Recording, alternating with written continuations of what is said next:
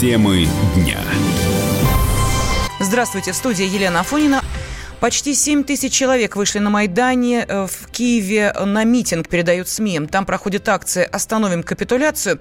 Участники выступают против формулы Штайнмайера, а также противодействуют, цитата, «любым попыткам власти принять решения, которые приведут к поражению в войне с Россией», передает Russia Today.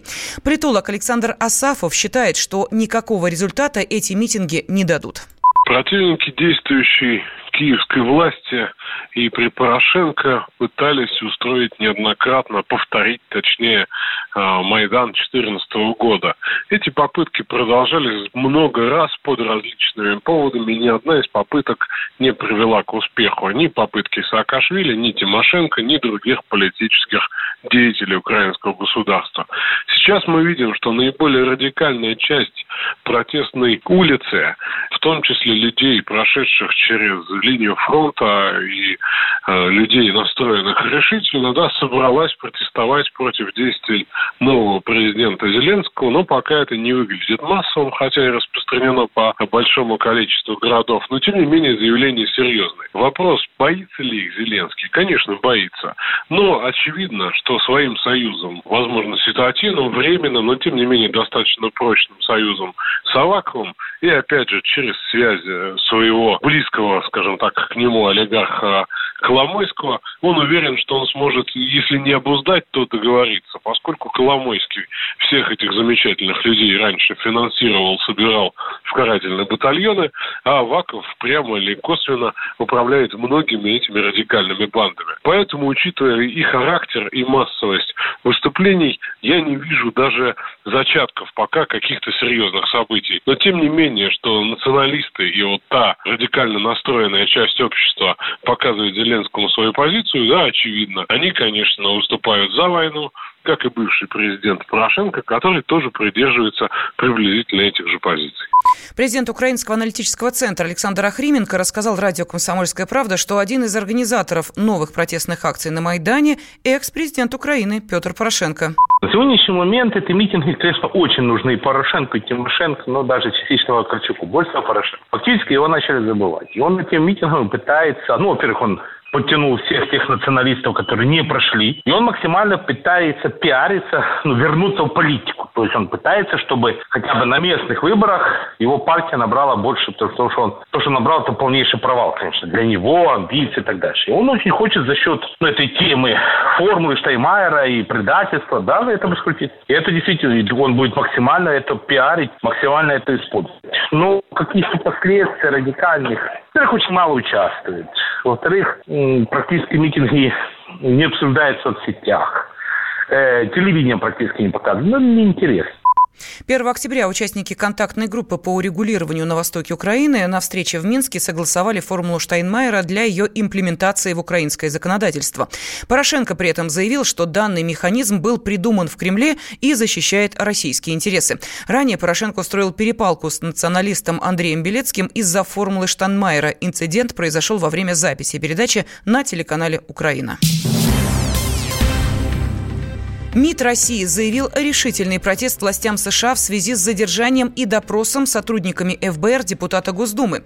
Тем временем в Госдуме отреагировали на допрос депутата Инги Юмашевой в Нью-Йорке. Спикер Вячеслав Володин назвал действия американских э, спецслужб провокацией. Российский посол в Соединенных Штатах Анатолий Антонов рассказал журналистам, что Москва уже направила ноту протеста в Госдепартамент США. Мы считаем такие действия неприемлемыми. Мы считаем эти действия американских властей возмутительными. Мы сегодня направили соответствующую ноту протеста в Госдепартамент и рассчитываем, что нам объяснят, что значит такого рода зондажные подходы к депутату Государственной Думы, которая известна тем, в первую очередь, что она в последние годы сделала очень много для развития российско-американских отношений, для их стабилизации. Ранее Антонов сообщил, что Инга Юмашева прилетела в Нью-Йорк на форум «Диалог Форт-Рос». Сразу по прибытии ее провели в отдельную комнату в аэропорту, забрали документы, а представившийся сотрудником ФБР человек в течение часа задавал ей, цитата, «неясные и неприемлемые вопросы». После этого он предложил Юмашевой продолжить общение в кафе в неформальной обстановке.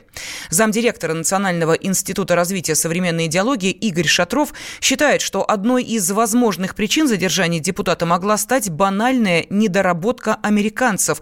В ФБР могли посчитать, что Инга Юмашева – родственница советника президента, президента Владимира Путина Валентина Юмашева.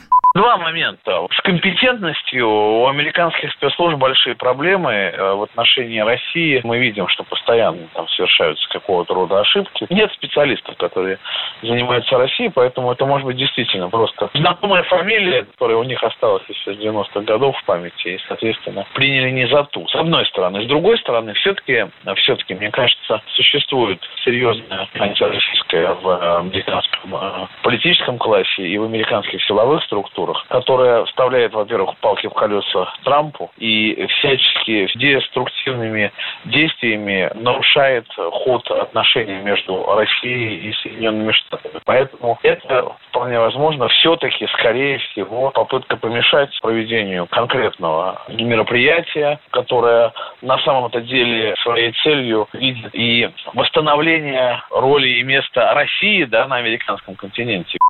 На ситуацию также отреагировали в российском МИДе. Официальный представитель ведомства Мария Захарова назвала происходящее недопустимым и отметила, что документы Юмашевой для участия в форуме «Диалог Фортрос» подавались в те сроки, которые были указаны американской стороной.